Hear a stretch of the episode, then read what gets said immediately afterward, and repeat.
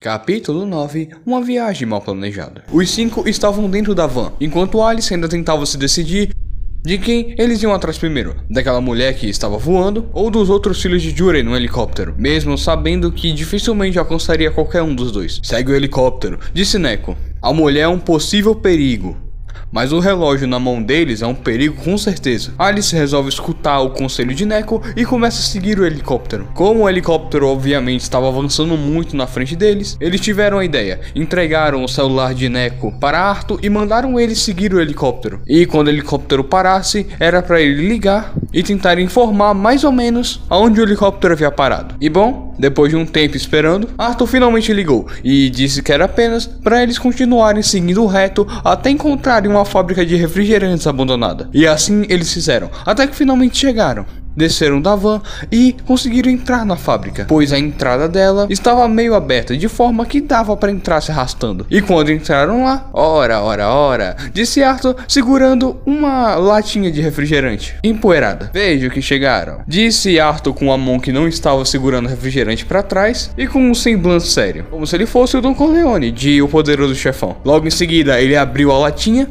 que bom, saiu um monte de espuma. E logo em seguida ele deu um gole fez uma careta e cuspiu o refrigerante quente de volta na latinha. Péssima ideia, disse ele, colocando o refrigerante em cima de uma caixa. Ei, pera, disse Toby. Escuta, disse ele, fazendo todos ficarem quietos e eles conseguiram ouvir. Algo que parecia vozes de pessoas falando. Eles começaram a ir em direção de onde estavam essas vozes e viram um homem encapuzado falando com outra pessoa. Mas o que assustou Toby é que a pessoa com que ele estava falando era Azazel. Eles estavam escondidos, não dava para eles serem vistos. Então Toby sussurrou: Lembram que eu falei do Azazel? É esse aí. Esse é o Azazel? Perguntou Alice. É ele mesmo. Mas você não disse que ele tá preso? Perguntou Neco. É, eu também achei. Você conseguiu o que eu pedi? Perguntou Azazel. O homem sacou de sua manga o relógio. O relógio de bolso. Excelente, disse ele pegando o relógio de bolso. Finalmente vou conseguir me libertar daqui. Te vejo daqui a pouco. Então, Azazel simplesmente abriu o relógio e uma luz dourada começou a sair dele. Isso não tá me cheirando bem, disse Amara. Por um mau pressentimento, Toby Saiu do lugar que ele estava escondido e foi correndo em direção de Azazel. Sacou a sua espada e pretendia atacá-lo. Imediatamente o homem encapuzado que estava com ele deu as costas e meteu o pé dali. Azazel até tentou impedir Toby de se aproximar, mas Toby, usando sua espada, cortou o braço de Azazel fora, não que segurava o relógio, o outro. E quando esse braço tocou no chão, ele se transformou em uma gosma preta e depois em uma bolsa de gosma preta. Logo em seguida, Toby fez sua espada novamente se transformar em uma luva e pulou na mão de Azazel que segurava o relógio. Assim, ele acidentalmente fez o relógio se fechar. Então, um clarão enorme cobriu toda aquela área. Obrigando Neko, Alice, Arthur e Amara a fecharem seus olhos para evitar danos sérios. E quando a luz desapareceu, eles abriram seus olhos, acostumaram a visão e simplesmente Azazel e Toby haviam desaparecido.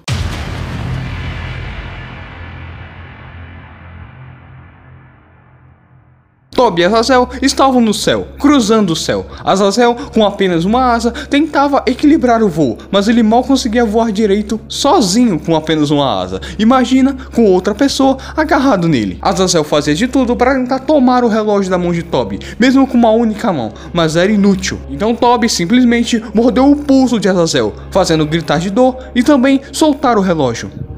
Assim, Toby despencou do céu, atingindo o chão com tudo. Mas depois de um tempo, ele conseguiu arrumar forças para se levantar. E quando se levantou, foi simplesmente acertado por um caminhão, pois ele havia caído no meio de uma estrada e foi arremessado até o asfalto, o relógio estando na sua frente. Mesmo dolorido, ele pegou o relógio e percebeu que no relógio haviam umas runas, runas que rodeavam ele. As runas pareciam se auto-traduzir em sua mente e diziam um lema. Esse lema era: O passado pode ser visitado, mas jamais alterado. Então, Toby se levantou do chão e percebeu que haviam várias pessoas com malas entrando em um lugar. Ele tentou ler a placa que estava acima do lugar, mas por causa do sol, ele demorou bastante para conseguir ler, e quando leu, tomou um leve espanto. A placa dizia Estação King's Cross.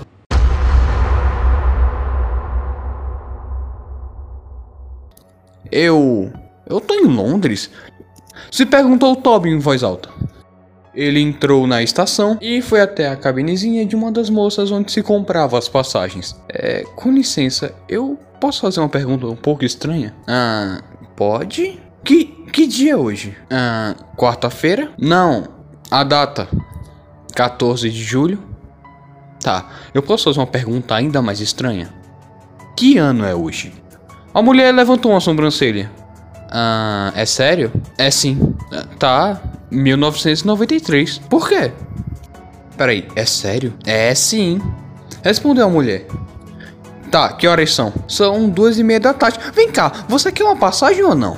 Quero, respondeu Toby, pra Canterbury. Eu quero pegar o próximo trem. Ela tira o ticket e entrega para Toby. Muito obrigado. Disse Toby recolhendo a passagem. De nada, Marte. Disse a mulher para Toby enquanto ele estava indo embora. Toby nunca teve um bom senso de direção, então estava extremamente perdido tentando encontrar o seu trem. Mesmo o número da plataforma estando no papel, não que ele tenha visto. Mas então, de repente, um homem que parecia desesperado simplesmente passou por Toby e esbarrou nele. Por causa disso, Toby, que estava perto de uma das plataformas, perdeu o equilíbrio e acabou caindo nos trilhos do trem. Ai, é hoje, disse Toby, começando a se levantar. Mas então, quando ele ia sair, ele percebeu uma coisa: a sua jaqueta havia sido espetada por um pedaço solto de uma das tábuas do trilho. Toby tentou tirar, mas não saía por nada. Hoje é meu dia, disse Toby. Então, quando ele olhou para frente, percebeu que na escuridão de um dos túneis havia se aproximando uma luzinha. Ah, eu sinto que não é um anjo, comentou Toby. Então ele foi tentar transformar a sua luva numa espada para tentar cortar fora a parte que estava presa na tábua. Mas então, quando ele fez isso, nada aconteceu. Ele olhou para sua mão e percebeu que a luva não estava lá. Ah, isso vai doer demais, disse Toby, apenas vendo a luz se aproximar. Mas então, do nada, um homem pulou nos trilhos do trem. Ele sacou um, um canivete de seu bolso e cortou fora a parte do casaco de Toby que estava preso no trilho. Rápido, disse ele guardando o canivete no bolso e ajudando Toby a sair dos trilhos. Quando Toby conseguiu sair, ele esticou sua mão e puxou o homem também. Assim o trem passou raspando nele. Então, ainda deitado no chão, o homem simplesmente começou a rir. Só foi por pouco, né? Disse ele, começando a se levantar e depois esticando a mão para ajudar Toby a se levantar também que ele aceitou e se levantou. Depois disso, Toby simplesmente ficou olhando para o rosto do homem. Ah, você tá bem? Perguntou o homem. Isso é o que? Um choque por ter quase morrido? Ah, não, não, disse Toby. Ah, entendi. Você tá bem, né? Ah, tô sim. Muito prazer. Meu nome é Thomas. Disse ele estendendo a mão. Esse era o nome do meu pai. Disse Toby apertando a mão do homem, perplexo com aquela situação. E o seu nome é? Tobias. Ah, esse era o nome do meu pai. Disse ele com um sorriso no rosto. Então, o que você fazia nos trilhos do trem? Eu tava tentando achar minha plataforma. Posso ver o passaporte? Toby entregou o passaporte ao homem. Plataforma 8.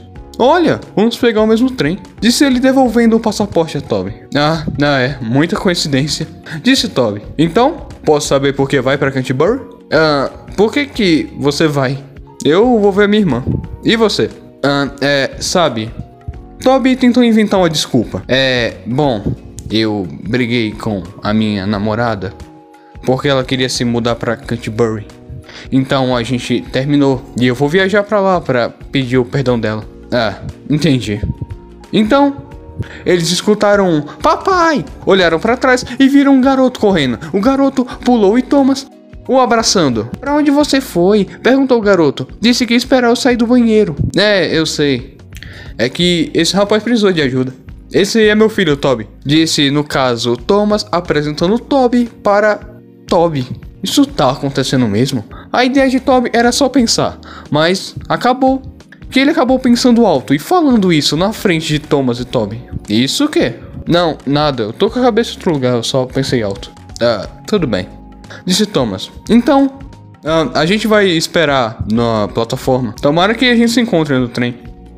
É, tomara. Disse Toby. Quer uma dica sobre é, a sua namorada e você?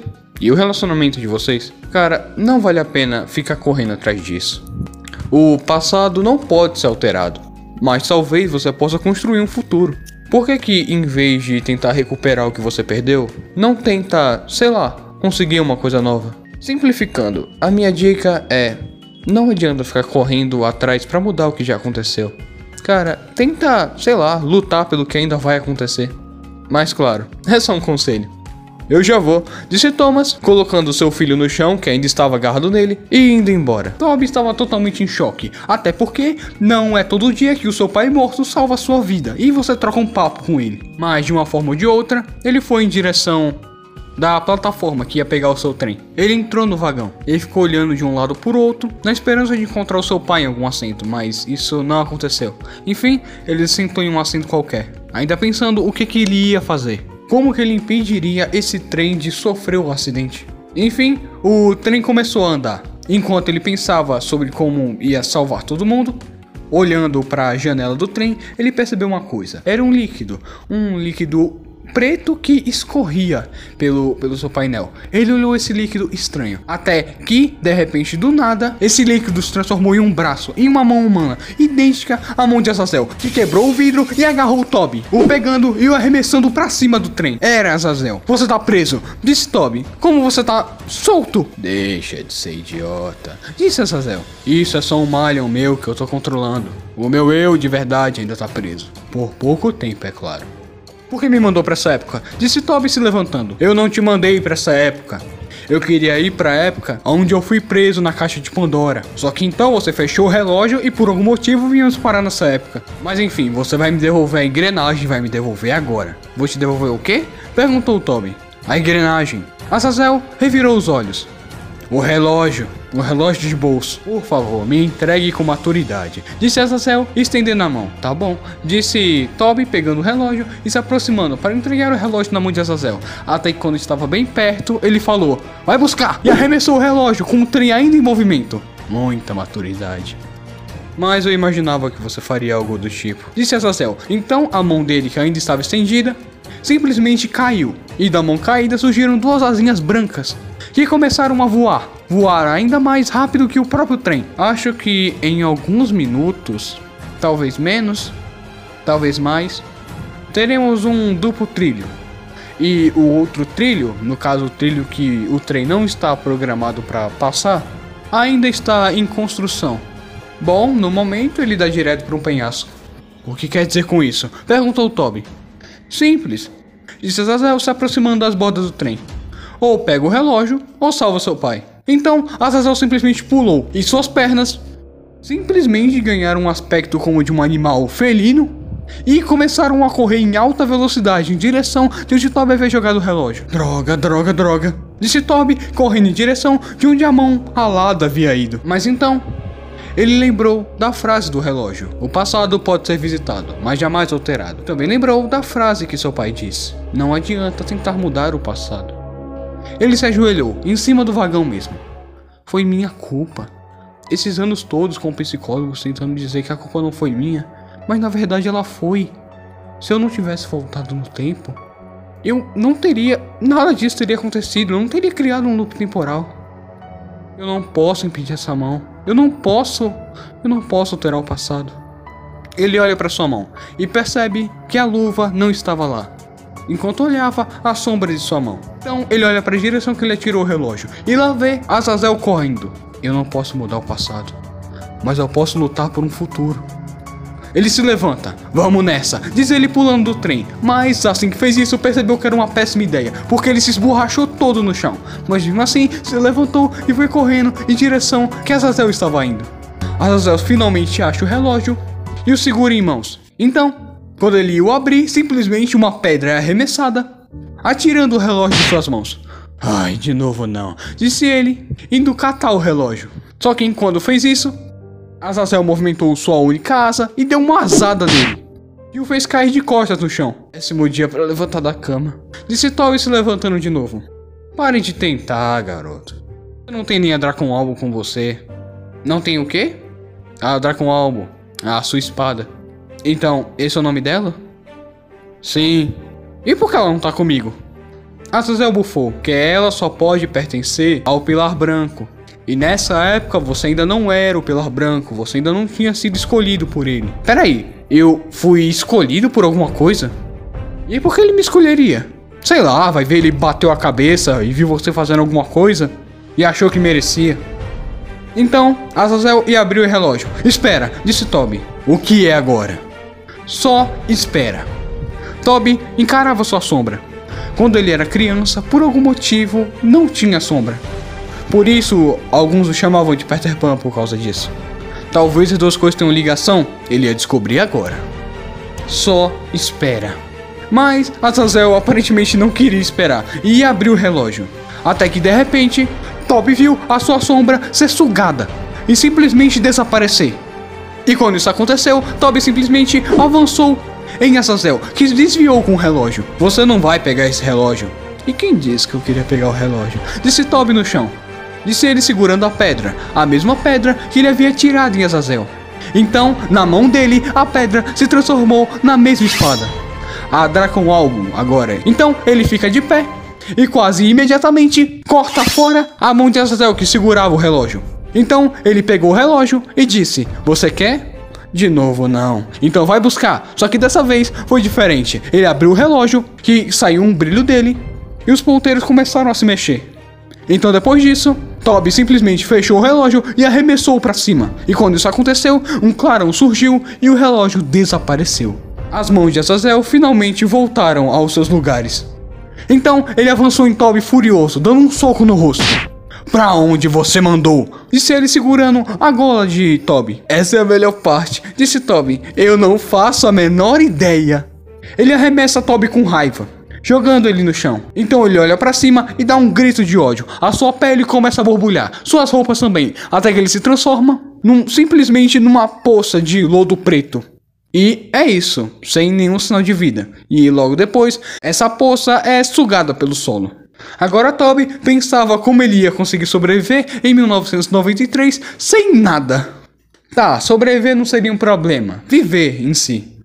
Até que, do nada, ele olha de longe, vê uma garota caminhando em direção dele. A garota usava fone de ouvido e cantava a música que ela estava ouvindo. No caso, a música era State of Shock. E o que assustou Toby não era que a garota estava andando em sua direção, era o fato dessa música não existir nessa época. A garota usava uma camiseta preta por baixo de um casaco verde escuro, usava calças jeans rasgadas e usava uns sapatos que também não pareciam ser dessa época, além de usar touca e obviamente fone de ouvido também. Após chegar bastante perto de Toby, ela tirou os fones de ouvido. Vamos pra casa? Perguntou ela. Ah, desculpa, eu te conheço? Ah, não, não, ainda não. Meu nome é Noscro. Ah, oi, eu sou Toby. É, eu sei. Disse ela. Quando estiver pronto. Pronto pro quê? Ah, pode dizer isso. Um clarão de luz verde apareceu e Toby se via de pé. Naquela mesma fábrica abandonada de refrigerantes de onde havia sido teleportado pelo relógio. Ah, desculpa. Eu pensei que você fosse dizer pode ir ou estou pronto. Enfim, para você foram duas horas, mas para eles foram cinco minutos. Peraí, eu tô em. Eu tô em 2011 de novo? Uhum, Ah, entendi. tá bom, fui. Disse Noscor, exalando uma luz verde e desaparecendo. Toby deu as costas para onde ela havia sumido. Naquela altura do campeonato era melhor nem questionar mais nada. Até que ele conseguiu ver a luz reaparecendo, então ele virou de costas e viu Noscor de novo. Eita, é mesmo? Ela revirou os bolsos do casaco. Ela interrompeu a própria frase de repente, e logo em seguida fez uma face de espanto, como se quase tivesse dito uma palavra proibida sem querer. E logo em seguida disse em tom melancólico: Quer dizer, meu chefe pediu pra te entregar isso. Disse ela, dando um apito para Toby. Esse apito tinha a cor de cobre de oxidado. Era um apito comum, pequenininho, com a única diferença que havia uma pirâmide com um olho, mais ou menos perto do buraco onde sai o som, quando você assopra. Bom, é isso. Tchau. Disse ela, fazendo a luz verde aparecer de novo e desaparecendo. Toby pegou seu celular e ligou para Alice. Toby, aonde você tá? Ah, no. na fábrica de refrigerante. Bom, é uma longa história. Eu não tenho tempo pra ouvir, disse Alice. A gente não conseguiu achar você, então achou melhor ir para a cidade onde aquela mulher tava indo. corre pra cá agora. Toby, após Alice desligar, olhou o horário no seu relógio. O quê? Disse ele. Cinco minutos ao caramba! Se passou o mesmo tempo de que eu fiquei no passado. Disse ele disparando em direção da cidade. Vendo que tinha uma longa caminhada pela frente, já que teria que ir até lá a pé.